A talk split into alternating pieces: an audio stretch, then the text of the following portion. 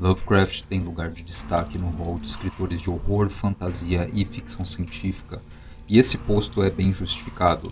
Ele reinventou a forma como o escritor lida com seu próprio material criativo e, junto com um bocado de gente boa, convenceu um público convencional de literatura a respeitar o potencial artístico desse gênero tão amplo que é o horror.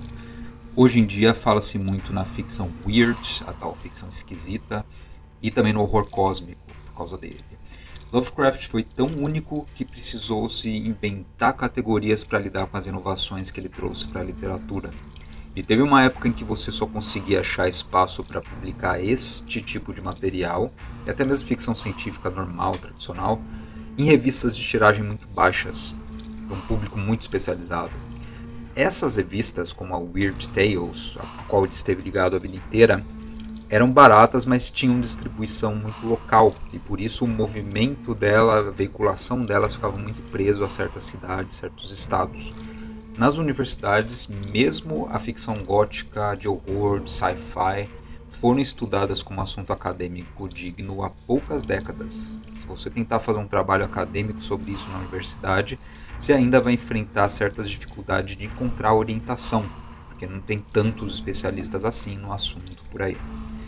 Esse é um dos muitos motivos para a gente se sentir grato ao Howard Phillips Lovecraft, que começou a escrever com 20 e tantos anos de idade, morreu super cedo, mas sempre carregou um senso de missão para ele. Ele estava determinado a garantir a dignidade desse tipo de imaginação perturbada da ficção weird, povoada por horrores cósmicos e reflexões sobre a pequenez humana.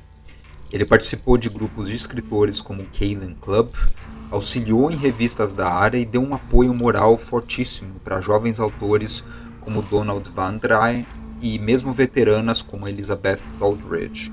Mas todas as informações biográficas a gente encontra facilmente em livros. Já que a gente está aqui para falar mais do processo criativo, menos da biografia, ou seja, do que diferencia ele de fato de outros artistas, eu pensei num outro caminho. Pensar em como o ponto de partida de Lovecraft foi tão diferente dos demais artistas de sua época, estando fortemente ligado à sua personalidade, a seus interesses por ciências mesmo e também por um isolamento social que ele teve desde a infância e o tornou de certa forma um artista de um estilo só. Em partes, escrever o seu tipo de literatura virou uma obsessão pessoal para ele que foi se desenvolvendo com o tempo. Essa objeção é algo que para um monte de gente significa uma marca de amadorismo no Lovecraft. Mas eu vou defender que a trajetória criativa do camarada em questão foi tão única que só ele poderia ter criado uma literatura do tipo que produziu.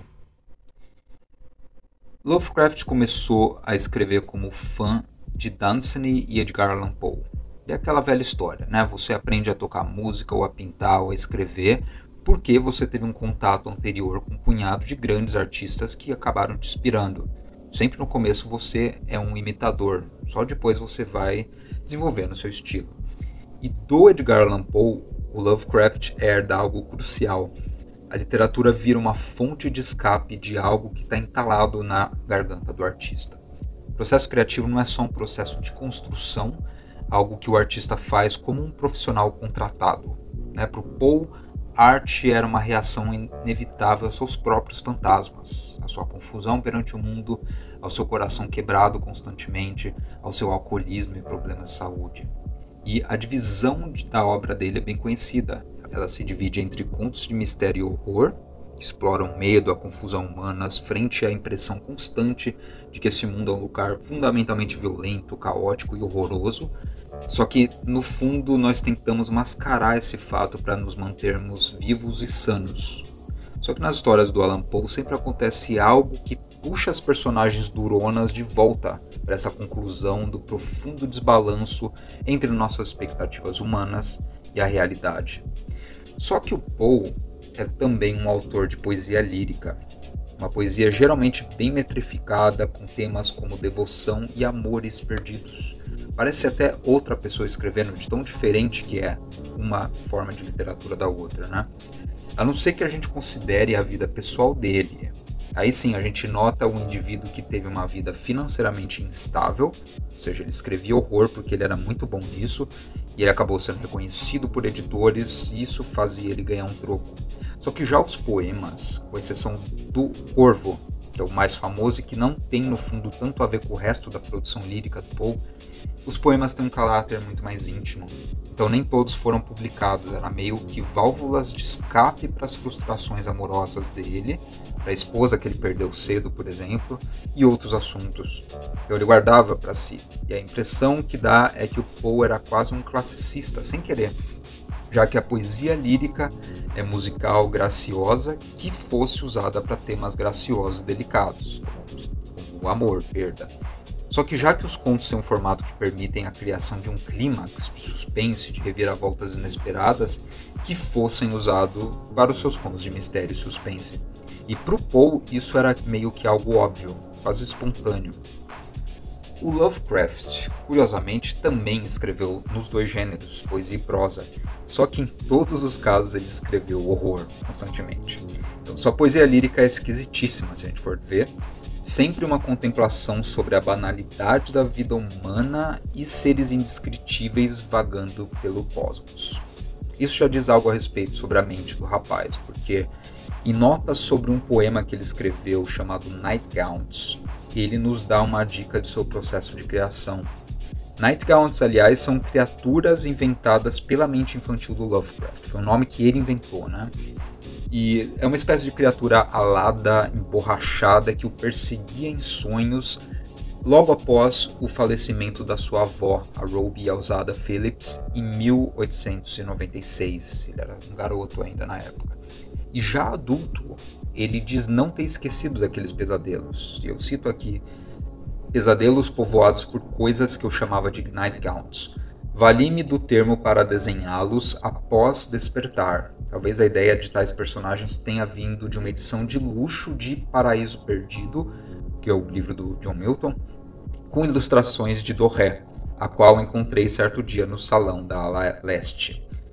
Nos sonhos, essas coisas costumavam me fazer rodopiar pelo espaço a uma velocidade nauseante, enquanto me perturbavam e empalavam com seus detestáveis tridentes. Esse é fim da citação, é de uma carta do Lovecraft para o seu amigo de infância Reinhard Kleiner, de 16 de novembro de 1916. E a primeira informação importante aqui, que já criança, menino de 6 anos de idade, ele tinha acesso à literatura clássica inglesa. Paraíso Perdido é tipo uma grande épica inglesa sobre a queda de Satã. E ele tem uma edição realmente muito bonita com ilustrações do Gustave Doré, que é publicada até hoje. Vou colocar aí na tela para quem está vendo no YouTube. Ou seja, a mente infantil dele misturava a experiência negativa da morte de uma avó com leituras feitas de um livro sobre temas de demonologia, no fundo que certamente assustava uma criança criada na fé protestante da Nova Inglaterra da época, que era uma região majoritariamente puritana, com forte apelo pelo misticismo mesmo do Apocalipse bíblico. E ele volta a citar isso um pouco depois. Os nightgowns eram coisas escuras, magras, emborrachadas, com caudas duas e farpadas, asas de morcego nenhum rosto. Eles não tinham voz, e a sua única forma real de tortura era o hábito de fazer cócegas em meu estômago, antes de me agarrar e sair voando comigo. Às vezes eu tinha a vaga noção de que eles viviam nas tocas negras que abrigam o pináculo de algumas montanhas incrivelmente altas em algum lugar. Eles pareciam vir em bandos de 25, de 50 e às vezes me jogavam um para o outro. Noite após noite eu sonhava com o mesmo horror, só com variantes menores, mas nunca cheguei àqueles picos de montanhas horríveis antes de acordar. Isso é uma carta do Lovecraft para o Virgil Finlay de 24 de outubro de 1936. Ele já estava muito mais velho. A gente tem três datas aqui. Primeiro é o período em que os pesadelos infantis ocorrem, 1896. A outra é a primeira lembrança registrada em cartas que a gente encontrou, que é de 1916, 20 anos depois. E depois, mais 20 anos depois, com Lovecraft já com um homem de 40 e tantos anos, lembrando detalhes muito específicos dessas criaturas que infernizavam ele durante a infância. Esse é só um exemplo do rol de criaturas que foram compondo aos poucos todo o panteão mitológico que, para o Lovecraft, formou sua própria mitologia. Né? Não é uma mitologia como a gente está acostumado é, ligado a uma religião, a uma cultura. Diferente você falar da mitologia dos gregos antigos, por exemplo, que tem o Pégaso, a Medusa, os deuses do Olimpo. Lovecraft foi certamente influenciado por leitura de seres mitológicos de outras culturas, mas ele tomou liberdades para nomear suas próprias criaturas, catalogá-las na sua cabeça perturbada e até mesmo criar uma coerência no seu mundo assobrado por pesadelos. E tem um amigo do Lovecraft, que é o August William Derleth, ele ajudou a divulgar a ideia de que aquilo não era só um escritor, ele era uma mitologia ambulante. E aqui surge a ideia do Cthulhu Mythos, um repertório mitológico em torno da figura de Cthulhu, um grande deus, demônio da mitologia dele, e outros deuses do espaço. Esse foi o mesmo cara que fundou a Arkham House, a, a casa editorial, depois da morte do Lovecraft e ajudou a publicar suas obras postumamente, ou seja, ele encontrou essa coerência na obra dele e divulgou isso. No Wikipedia inglês tem um levantamento de 53 deuses do panteão Lovecraftiano, e eu vou deixar aí o link. Isso sem contar as várias espécies vegetais ou fúngicas, além de animais e coisas que são impossíveis de identificar com base na nossa taxonomia biológica. Ler o Lovecraft, portanto, é uma experiência acumulativa. No começo, aquele monte de nomes esquisitos como Yog-Sothoth, Nyarlathotep, Subnigurat não ajudam muito a gente a entender o que está acontecendo nos livros. Só que conforme você lê os contos e poemas, você vai se dando conta de que cada planeta nesse vasto cosmos retratado pelo autor tem suas próprias criaturas, sua própria história, inclusive, que é muito diferente da irrisória experiência humana Aqui a gente está falando mais de uma história profunda, história de seres que vivem milhares de anos, movem-se pelo universo e padecem de forma radicalmente indiferente à humanidade. Isso nos leva a um segundo aspecto da criatividade Lovecraftiana, que é a sua própria filosofia. Lovecraft não tinha qualquer crença religiosa tradicional. Seus interesses de infância eram mais voltados ao espaço sideral e às ciências. Um dos grandes eventos da sua vida, aliás, algo que ele contou por cartas, foi a descoberta do planeta Plutão, no dia 18 de fevereiro de 1930. Ao que ele celebrou também porque há muitas décadas os astrônomos tinham desistido de procurar planetas para além de Urano. Então, para o Lovecraft, aquele evento significava apenas um trampolim para a descoberta de demais planetas. Seis dias depois desse evento, ele começa a escrever o conto Sussurrador das Trevas, onde ele menciona um planeta chamado Yuggoth, escrito como, eu cito aqui, o rebento mais jovem orbitando solitariamente no éter negro das bordas. Esse é o nome que o Lovecraft tinha dado para o planeta Plutão, que numa época em que os cientistas em si nem tinham determinado o nome desse planeta. Eles só tinham descoberto, ó, temos um nono planeta no sistema solar. Mais tarde, o Lovecraft escreveu uma série de sonetos chamados Fungos de Yuggoth, os fungos de Plutão, portanto, imaginando os seres vivos e estranhas ocorrências naquela superfície tão desconhecida e remota. A gente já fala sobre esse livro. Só que essa tara do Lovecraft pelo espaço deu vazão a uma visão mais ampla da existência humana menos centrada no planeta Terra e na mesquinhez dos problemas humanos e mais focada no grande cosmos, nos elmos, nos mistérios da astrofísica. E Lovecraft deu o título Cosmicismo para essa perspectiva filosófica. A ideia de que a realidade é composta por tantos planos, tantas dimensões, além de espaço habitável tão extenso que é irrelevante vasculhar uma presença divina reconhecível, um deus, por exemplo, uma raça privilegiada dentro da criação. No grande cenário da existência intergaláctica, a humanidade, sua história, seus deuses, suas religiões e seu destino, inclusive, são simplesmente irrelevantes. Da perspectiva dessa exterioridade cósmica, o sofrimento revela o ser humano como algo débil, algo débil igual a um inseto, por exemplo. E o conto A Cor que Veio do Espaço talvez seja o melhor para representar isso. Eu vou citar aqui uma carta em que o Lovecraft comenta essa crença dele com um amigo. Ele diz: Todos os meus contos são baseados na premissa fundamental de que as leis, interesses e emoções humanas habituais não têm validade ou significado em face do vasto cosmos como um todo. Para mim, Não há nada além de puerilidade em um conto em que a forma humana e as paixões, condições e padrões humanos locais sejam descritos como nativos de outros mundos ou outros universos. Para alcançar a essência da exterioridade real, seja de tempo, espaço ou dimensão, deve-se esquecer que coisas como vida orgânica, bem e mal, amor e ódio, todos os atributos locais de uma raça desprezível e temporária chamada humanidade, tenha qualquer existência. Apenas as cenas e personagens humanos devem ter qualidades humanas. Eles devem ser tratados com realismo implacável, não com romantismo medíocre. Mas, ao cruzarmos a linha para um desconhecido sem limites e hediondo, o exterior assombrado pelas sombras, devemos nos lembrar de deixar nossa humanidade e terrestrialismo na soleira da porta. Essa é uma carta a Farnsworth Wright, página 7 aqui. Eu vou deixar a referência do livro na descrição do vídeo e do podcast.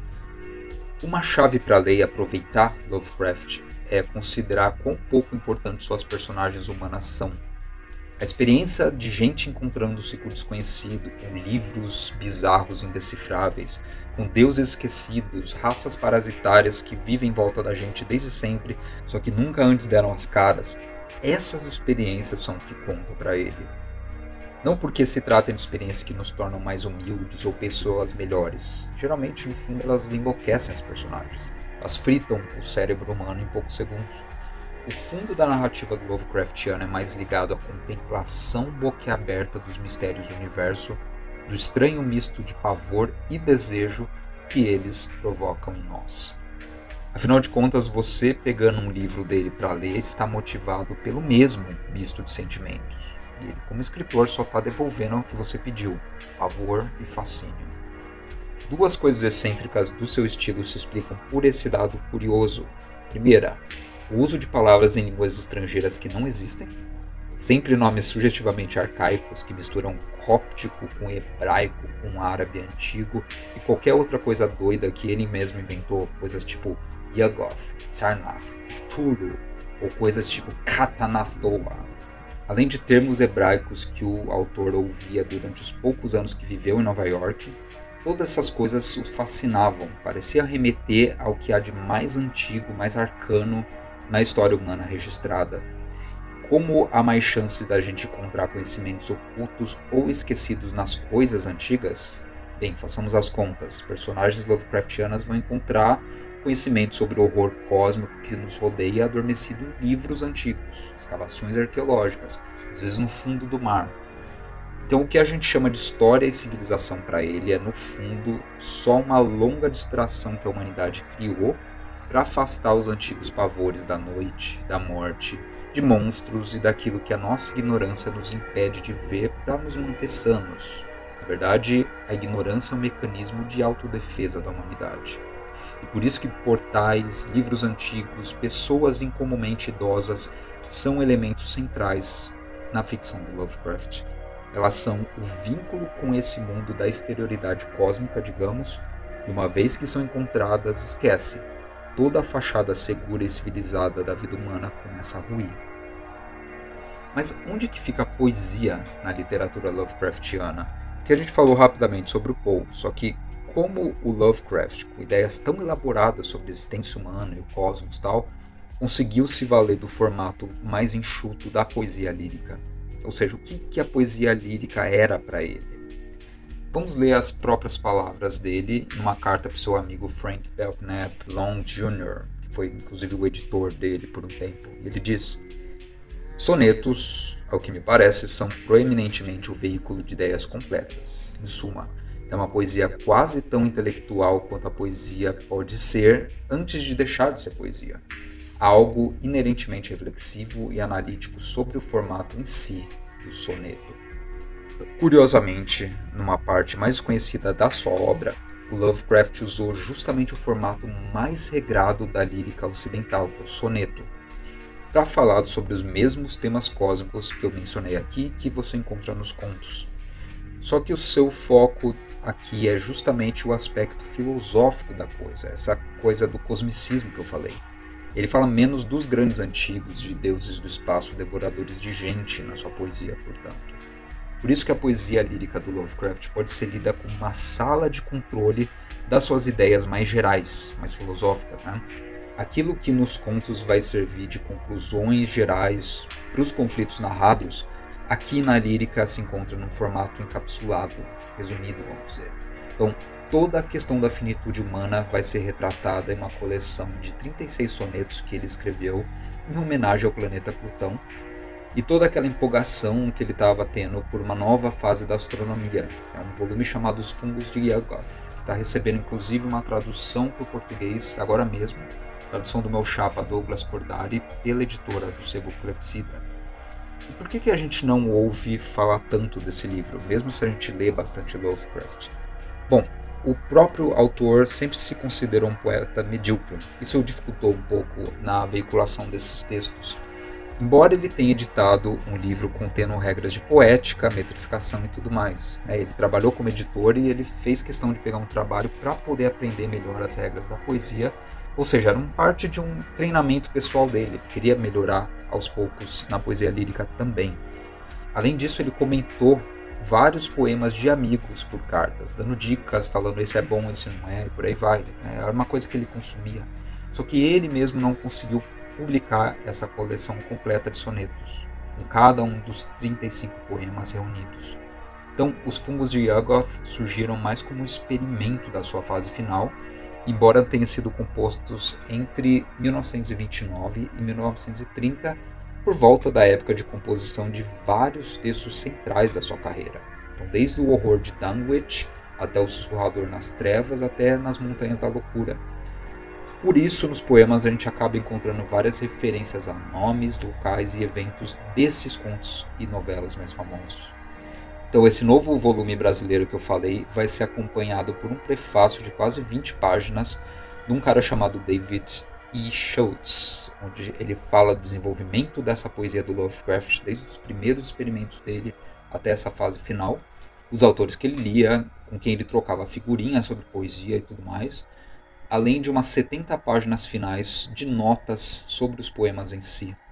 E essa parte eu dou destaque, porque ela é preciosa para fãs do cara, já que aqui a gente encontra chaves para constantes no seu imaginário ficcional. Então, por exemplo, no poema 1 chamado O Livro, verso 5, você tem a menção ao termo vidraças losângicas. Parece algo besta, né? algo banal. Só que nas notas que eu mencionei aí, você vai ter detalhes sobre como Lovecraft usa vidraças em formato de losango sempre na sua ficção para indicar a mesma coisa, para uma mudança na narrativa. Geralmente os personagens que transitam por seus contos e olham através de vidraças no formato de losango enxergam um cenário diferente do que sabem ter lá fora. Ou, por exemplo, a mesma paisagem, só que numa época diferente. Né? É como se fosse um portal para um mundo diferente. Então, o dispositivo chamado vidraça em losango serve como uma marca registrada do Lovecraft. Não só esse, tem vários, chaves, é, portais, portas, todos, tem vários detalhes aqui que estão sendo tratados. E você precisa ter lido tudo dele para saber exatamente, ó, isso é um dispositivo do universo Lovecraftiano, isso é um objeto mágico sempre nos contos dele ou não. E o cara que fez essa pesquisa fez esse serviço pela gente, inserindo notas que vêm até dos cadernos pessoais de rascunho do autor, além de cartas amigos, comentando os contos, etc. Então tá tudo muito bem detalhado, com referências diretas aos contos e demais textos para quem quiser pesquisar e se inteirar mais dessa criatividade imensa que foi a de Howard Phillips Lovecraft. E eu tive o prazer de traduzir justamente essa parte das notas e do prefácio. E acreditem, eu não estou ganhando nada para divulgar o livro. É um trabalho de pesquisa tão bem feito que faço questão aqui de divulgar. Isso vai interessar um monte de gente. E a tradução do Douglas Cordari, aliás, é uma tradução muito bem feita. Ela está seguindo a métrica, tanto as rimas quanto os esquemas de sílabas dos poemas originais e reproduzindo a musicalidade do Lovecraft, que era, no fundo, um baita de poeta também. Ele tem seus méritos e é outro trabalho magnífico que vale a pena checar. Para quem tiver interesse nesse livro, ele vai entrar em campanha de pré-venda no dia 15 de junho de 2021. É, vocês conseguem ter acesso e ser atualizado a respeito dessa campanha no endereço cebuclepsidra.com clepsidra.com.br nas redes sociais da editora do Sebo Clepsidra. Eu fico por aqui e agradeço a audiência de todos. Até a próxima.